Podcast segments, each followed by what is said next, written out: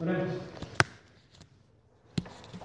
Dios, Creador, Padre nuestro, te damos gracias Señor porque una vez más podemos abrir las puertas de esta iglesia, Señor, de este lugar, y tener el privilegio de escuchar y de recibir tus mismísimas palabras, Señor, palabras que, que contienen vida, vida eterna.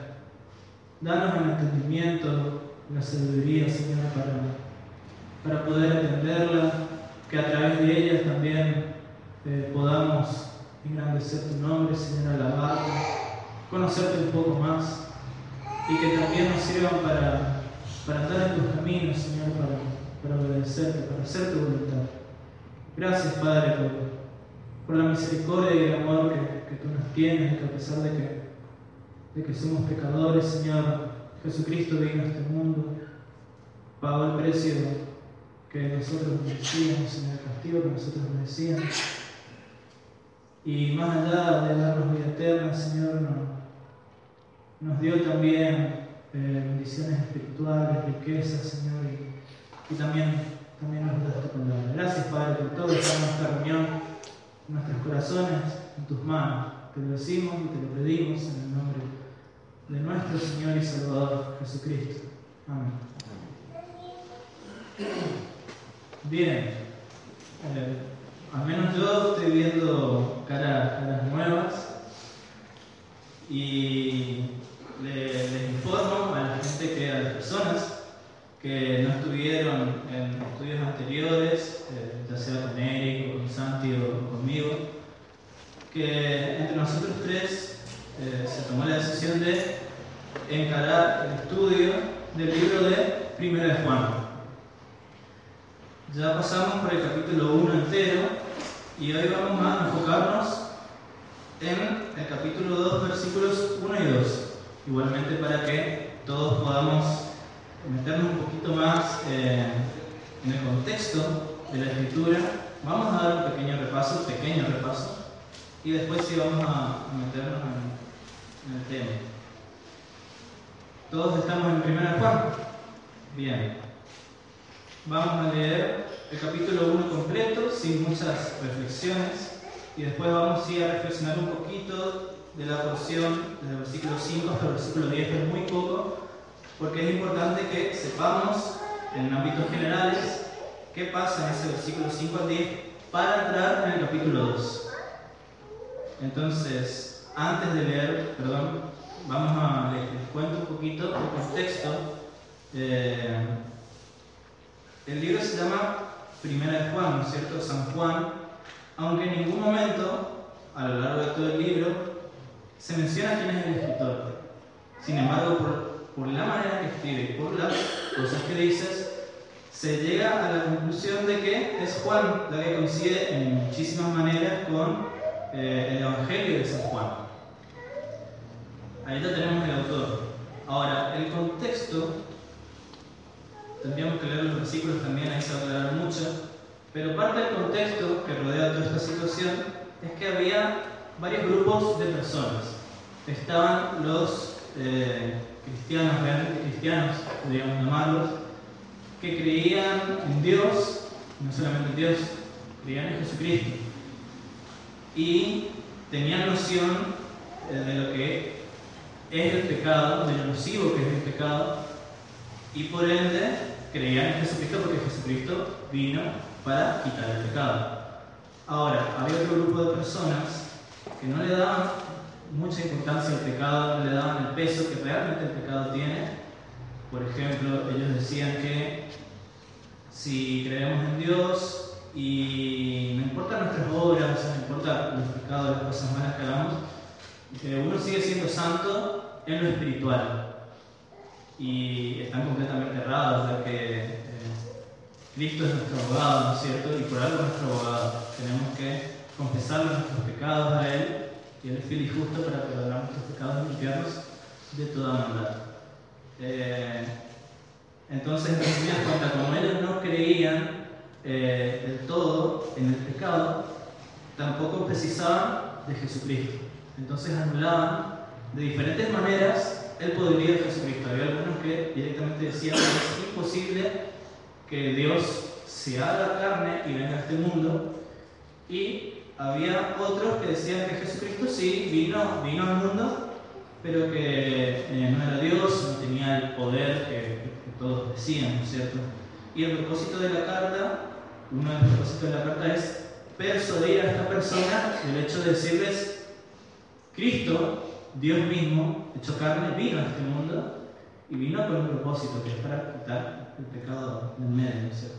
Sabiendo esto un poquito, ahora sí podemos leer el capítulo 1. Vamos a ir medio rapidito. Versículo 1 dice, lo que era desde el principio, lo que hemos oído, lo que hemos visto con nuestros ojos, lo que hemos contemplado y palparon nuestras manos, tocante al verbo de vida, porque la vida fue manifestada y la hemos visto y testificamos y os anunciamos la vida eterna, la cual estaba con el Padre y se nos manifestó.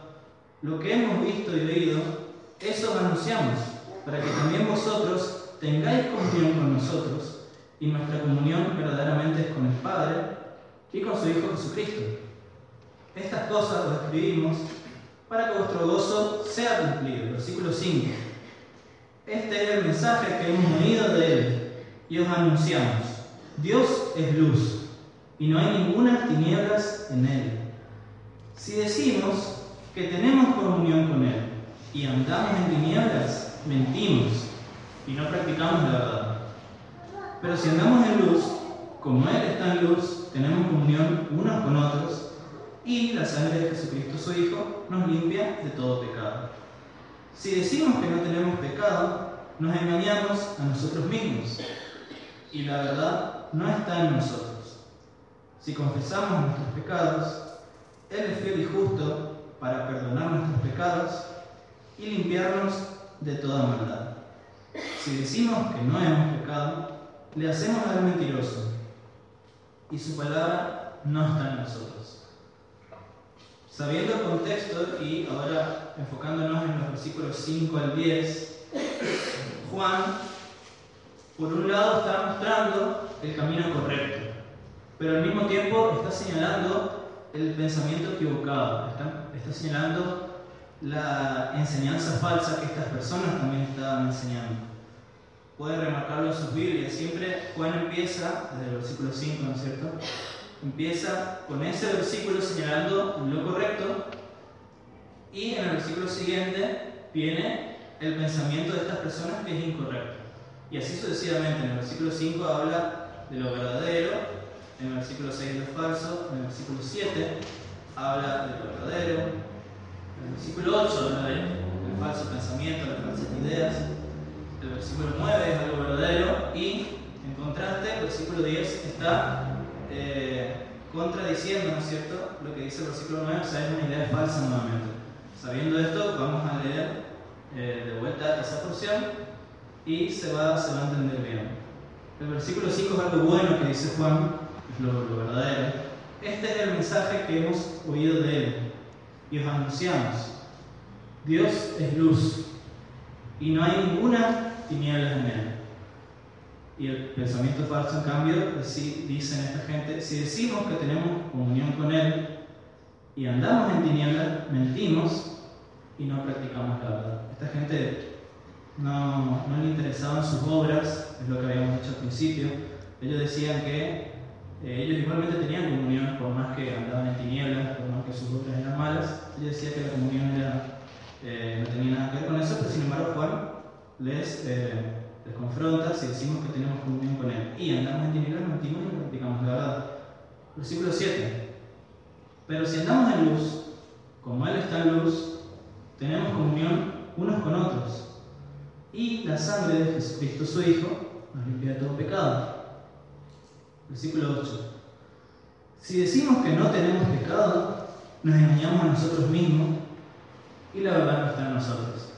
Este también era un pensamiento de este grupo de personas que ellos se consideraban totalmente santos, que excluían la posibilidad del pecar.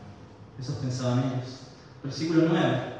Si confesamos nuestros pecados, Él es fiel y justo para perdonar nuestros pecados y limpiarnos de toda maldad. Acá ya eh, se empieza a ver, ¿no cierto?, el papel de Jesucristo, la confesión de pecados. el versículo 10, si decimos que no hemos pecado, le hacemos al mentiroso y su palabra no está en nosotros. O sea que Juan lo que está remarcando es que el pecado es, es real y es un problema, pero más allá de, de que el pecado sea un problema, también Dios ideó, hizo una solución. Es Jesucristo mismo que vino a este mundo a pagar por, por la culpa que cada uno de nosotros merecíamos por cada uno de nuestros pecados. Bien, ahora sí vamos a leer el versículo 1 y 2. Dice, hijitos míos, estas cosas os escribo para que no pequéis. Y si alguno hubiere pecado, abogado tenemos para con el Padre a Jesucristo el justo. Y Él es la propiciación por nuestros pecados. Y no solamente por los nuestros, sino también por los de todo el mundo. En estos dos versículos hay mucho, muchísimo contenido que verdaderamente es, es impactante. Y el deseo mío y del Señor es que cuando terminamos este estudio, ¿no es cierto?, eh, salgamos de este lugar engrandeciendo, enalteciendo y reconociendo todo lo que Dios es, aunque en realidad nosotros no sabemos de todo, todo lo que Dios es. Pero gracias a su palabra y a este pasaje que vamos a estudiar, podemos entender un poquito más la magnitud de, su amor, de, su persona, de todo lo que Él es, todo lo que Él hizo.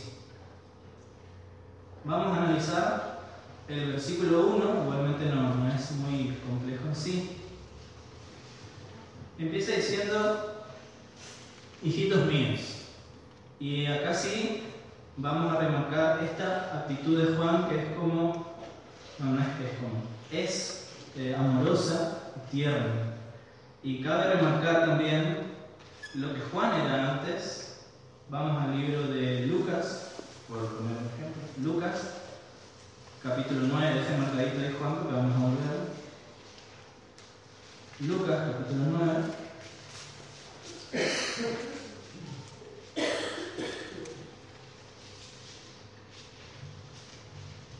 Versículos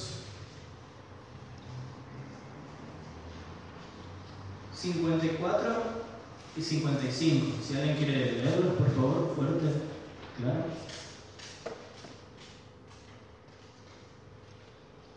Viendo esto sus discípulos, Jacobo y Juan, dijeron, Señor, ¿quieres que mandemos que descienda fuego del cielo como hizo Elías y los consuma? Entonces volviéndose él, los reprendió diciendo, vosotros no sabéis de qué espíritu sois. Gracias. Eh, ese, ese versículo 55, obviamente que también nos sirve a nosotros, ¿no es cierto? Eh, acá Juan tenía esta actitud de, ¿quieres que mandemos a que descienda fuego del cielo y los consuma a todos? Como una actitud soberbia, prepotente, vengativa, y podríamos agregarle más adjetivos, ¿no es cierto?, esa actitud. Sin embargo, acá Juan, en su carta de primera de Juan, empieza exhortando en el capítulo 2 diciendo, hijitos míos. Es decir, que hay un cambio, y este cambio solamente produce, lo produce el Señor, lo produce Dios.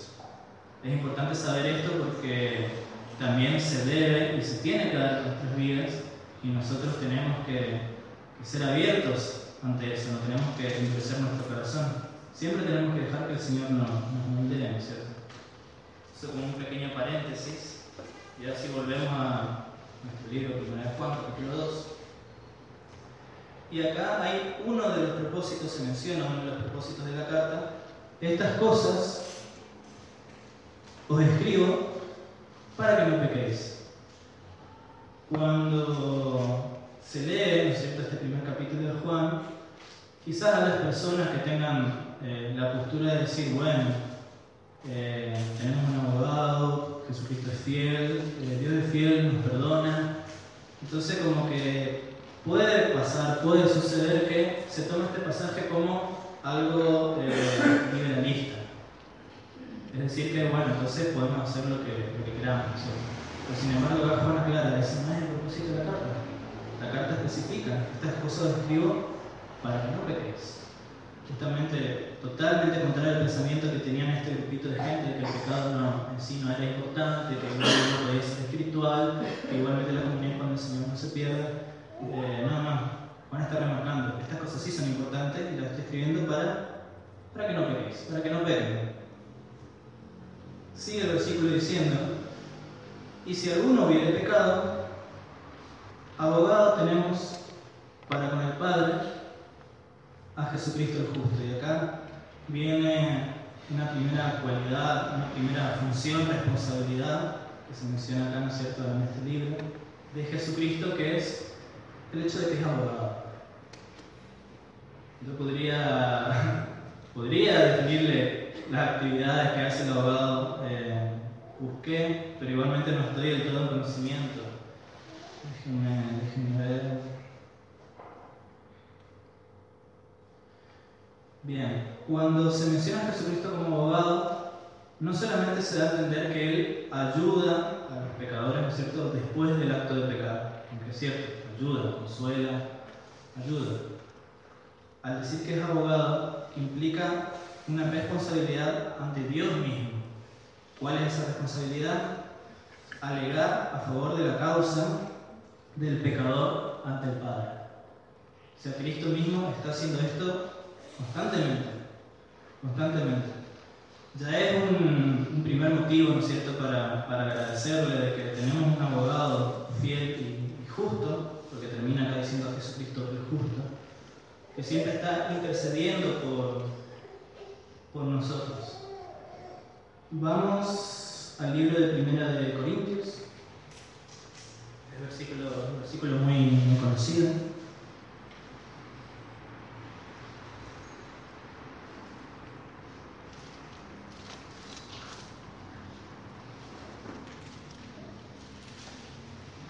Primera de Corintios 10, 13. Si alguien puede leerlo, por favor. No os ha sobrevenido ninguna tentación que no sea humana, pero fiel es Dios, que no nos deja ser tentados más de lo que podamos resistir, sino que dará también juntamente con la tentación la salida para que podáis soportar. Bien. ¿Por qué les muestro este versículo? Si bien el propósito de la carta dice para que no pequemos, para que no pequéis, Juan después agrega un condicionante, dice, y si alguno hubiere pecado, abogado tenemos para con el Padre Jesucristo el justo. Nosotros seguimos en, este cuerpo carnal, lastimosamente, seguimos eh, con la vieja naturaleza y Juan sabe, Dios sabe, que es posible que podamos volver a pecar.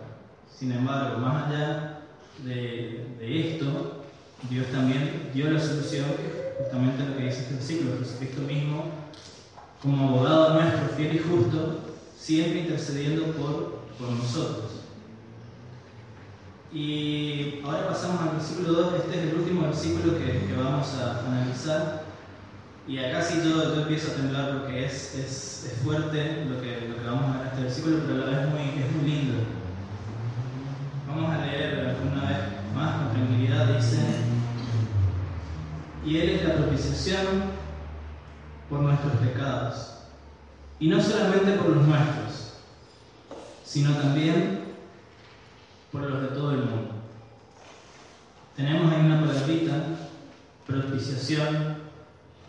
Eh, es posible que algunos de los que estamos aquí la sepamos, es más, estuvo dando estudios bíblicos después de la Santa Cena, el domingo cerca del mediodía, y, se, dio, se dio este tema de expiación, propiciación, y la palabra propiciación se está refiriendo o hace, hace referencia a al apaciguar la ira de Dios, calmar la ira de Dios.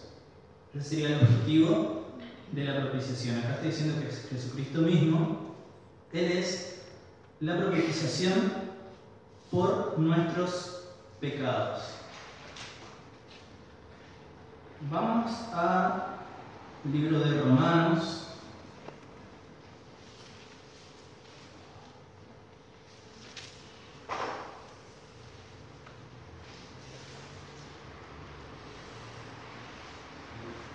Capítulo 3.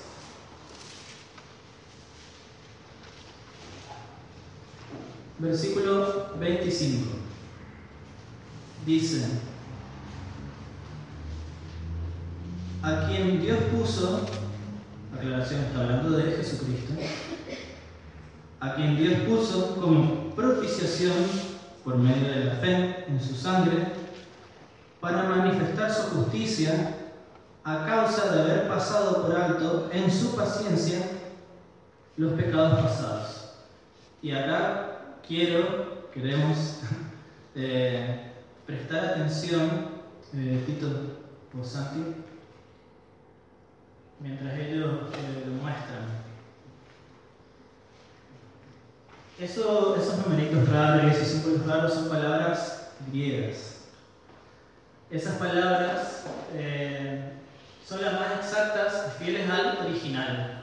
En nuestras traducciones están las palabras griegas que son las más fieles al original.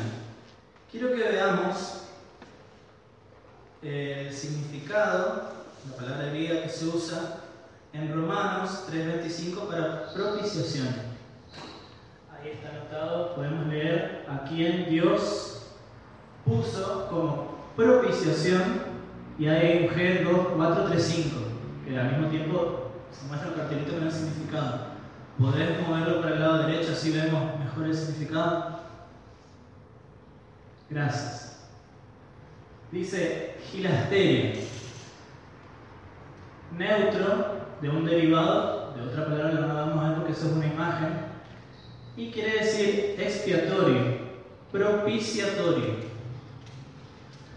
Lugar o cosa, concretamente víctima expiatoria o específicamente la tapa del arca. Propiciación, propiciatorio. Hace énfasis a un lugar y a una cosa. ¿Qué cosa? La tapa del arca. ¿Cuál sería el arca? En el Antiguo Testamento cuando se hacían los sacrificios para perdón de pecados, eh, la sangre tenía que rociarse sobre el arca. Esa es el arca que se está refiriendo. Ahora, volvamos a, no, no saquen, no, no, desmarquen el libro de Romanos, déjenlo, déjenlo ahí a mano. Vamos a leer otra vez eh, capítulo 2 de 1 Juan, versículo 2. ¿Podés mostrar la imagen, por favor? de la otra, la otra imagen sería esta. Dice, y Él es la propiciación por nuestros pecados, el versículo sigue. ¿Se acuerdan el significado de la primera, eh, de la propiciación que se menciona en Romanos? A ver si, alguien me puede decir. Tapa del arca, bien. Había una palabra más que derivada de la palabra base, propicia, propiciatorio, perfecto. Bien, ahora vamos a ver el significado de esta palabra, de cómo la usa. Gilasmos. La anterior era, no la tengo todavía estado. Está bien, gilasterio. Esta es gilasmos. Quiere decir expiación, expiador propiciador, propiciación. Hay diferencia. No es lo mismo el propiciatorio que el propiciador. Y acá estamos viendo Romanos que empieza diciendo, en Romanos 3:25, a quien Dios puso como propiciatorio. A quien Dios puso como propiciatorio. Y acá en en el libro de Primera Juan, y Él es el, acá dice la propiciación, y Él es el propiciador. Perfecto, estamos, estamos dentro del mismo canal. ¿Qué quiere decir esto? Es algo muy, muy magnífico, muy grande. La persona entera de Jesucristo, al 100%, se hace cargo de este acto él es el propiciador, Él es el propiciatorio. Y una frase que escuché de, un predicador, Él es la propiciación en persona. por excelencia.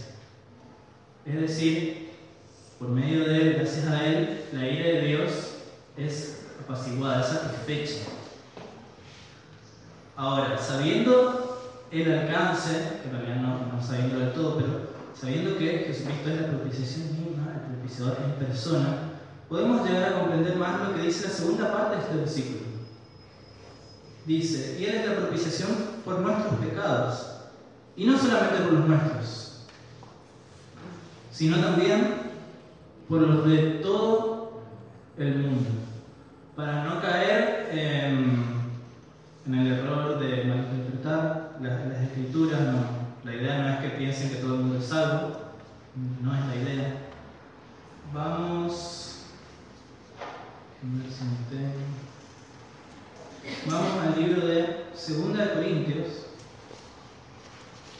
Ahora sí la pueden desmarcar romanos.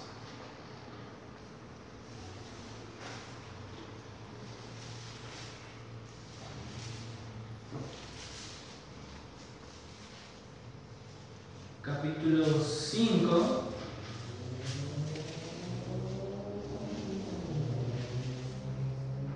Versículos 19 y 20. Leemos. Dice que Dios estaba en Cristo reconciliando consigo al mundo, no tomándoles en cuenta a los hombres sus pecados, y nos encargó a nosotros la palabra de la reconciliación. Así que somos embajadores en nombre de Cristo, como si Dios rogase por medio de nosotros os rogamos en nombre de Cristo, reconciliados con Dios. Dejen marcado que vamos a volver a este libro de 2 Corintios. Vamos al libro de Hechos 17:30.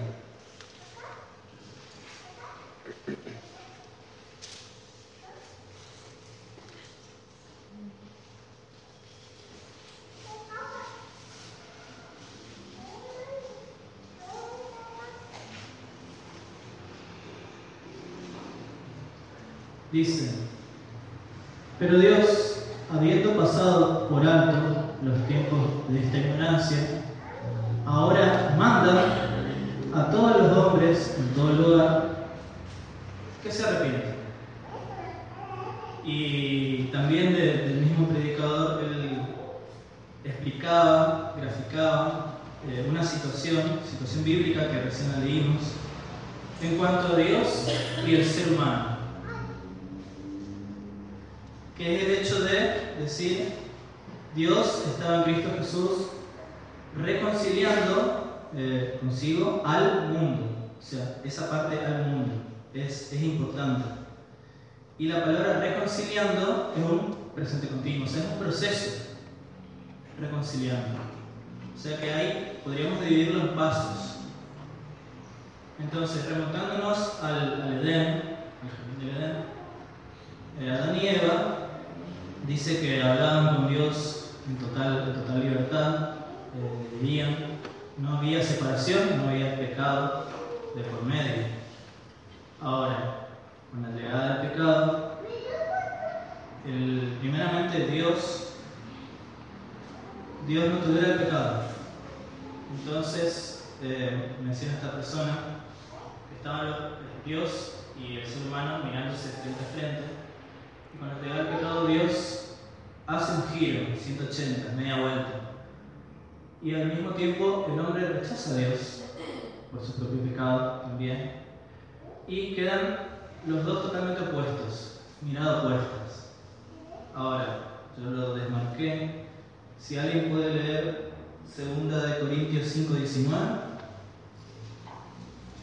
Que Dios estaba en Cristo reconciliando consigo al mundo no tomándoles en cuenta a los hombres sus pecados, y nos encargó a nosotros la palabra de la reconciliación. Bien. Dios estaba en Cristo reconciliando al mundo. Ese sería el primer paso. Podremos imaginarnos a Dios dándose media vuelta nuevamente y mirando al hombre. El hombre todavía de espaldas, Dios mirando al hombre. Eso sería el primer paso del proceso de reconciliando al mundo, ¿no es cierto? Ahora queda otro paso que le corresponde, corresponde al hombre, le corresponde al ser humano. Pregunto, ¿en qué momento o a través de cómo eh, Dios se vuelve a dar la media vuelta y mira al hombre? ¿En qué momento de la historia sucede eso? ¿Cómo? Eso es el hombre, pero hablando de Dios. ¿En qué momento Dios se da vuelta otra vez y mira al hombre? Ahí. A través de José Cristo, específicamente en la cruz. Perfecto. Ahora, eh, versículos muy, muy conocidos, pero importantes, mucho peso, simples también. Vamos al libro de San Juan, capítulo 3.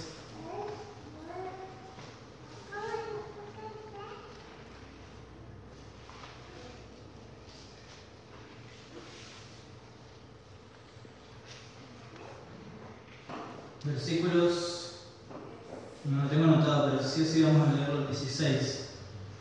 Dice, porque de tal manera amó Dios al mundo que ha dado a su Hijo unigénito, para que todo aquel que en Él cree no se pierda, mas tenga vida eterna. Versículos 18 y 19 dicen, el que en cree no es condenado, pero el que no cree ya ha sido condenado, porque no ha creído en el nombre del unigénito Hijo de Dios. Versículo 19. Y esta es la condenación, que la luz vino al mundo y los hombres amaron más las tinieblas que la luz, porque sus obras eran malas. Versículo 36. El que cree en el Hijo tiene vida eterna, pero el que rehúsa creer en el Hijo no verá la vida, sino que la ira de Dios está sobre él.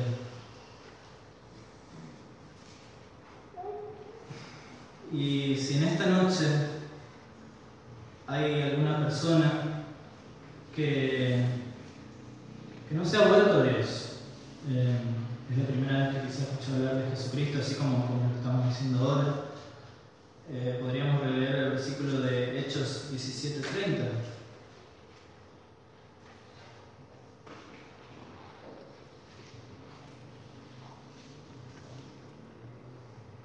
que dice, pero Dios habiendo pasado por alto los tiempos de esta ignorancia, ahora, y esta palabrita sorprendida, manda a todos los hombres en todo lugar que se arrepientan. Cristo, Dios, ya extendió su brazo, ya se dio media vuelta para con la humanidad a través de Jesucristo, a través de todo ese sufrimiento, dolor y principalmente la carga de pecado que tuvo Cristo, pecado que nos corresponde a cada uno de nosotros, ¿no es cierto? Dios quiere que, que crean en Jesucristo, no hay, otro, no hay otro requisito.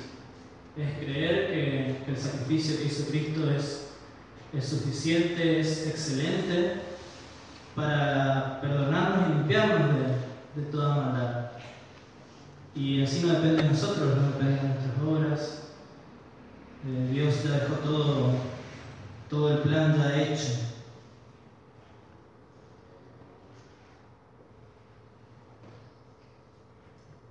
Y para los que ya somos sus hijos, volvemos a leer el versículo 1 y 2 para terminar.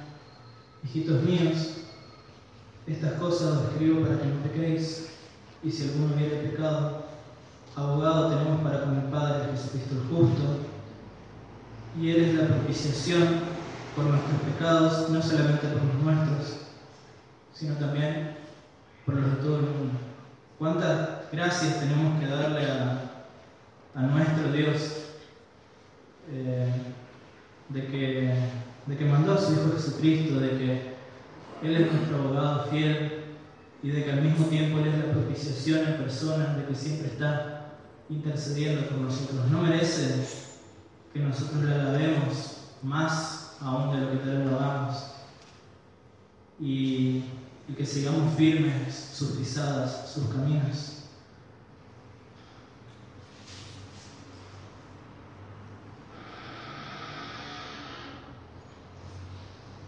Primera de Juan, capítulo 4, versículo 10. En esto consiste el amor. No es que nosotros hayamos amado a Dios, sino que Él nos amó a nosotros y envió a su Hijo en propiciación por nuestros pecados. Dios quiere que confiemos en Él, que creamos en Él, que creamos en Él, que vivamos una vida plena, en comunión, en luz, en Él. Oremos para terminar. Dios Santo, Padre nuestro, cuántas gracias te damos, Señor, de que a pesar de nuestra condición de pecadores, de que todavía existe, Señor, la posibilidad de que fallemos y, y caigamos, Señor, en el error, en el pecado. Tú mandaste a tu Hijo Jesucristo y tenemos la total certeza confianza, seguridad de que Él intercede por nosotros, Señor, por los que confían y creen, creen en Él. Gracias, Padre, por este regalo no merecido. Gracias, Señor, por tu palabra, por tu presencia, que tampoco la, la merecemos, Señor. Y te pido, Padre, que si, si hay alguna persona que por primera vez escucha Escucha este mensaje, Señor, escucha tu inmenso amor. Que estés obrando a través del Espíritu Santo, Señor, en sus corazones y, pueda confiar en Jesucristo, pueda entregar, entregarle su vida, Señor, a, tu Hijo Jesucristo. Gracias, Padre, por, por esta reunión. Gracias, Señor, porque tú siempre eres el que hablas y no, y no nosotros. Todo esto te lo decimos nombre de tu Hijo amado, nuestro Señor y Salvador Jesucristo. Amén.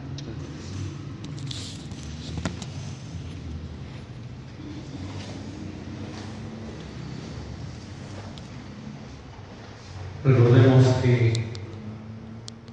una vez por año el sumo sacerdote tenía que entrar con sangre ajena al lugar santísimo.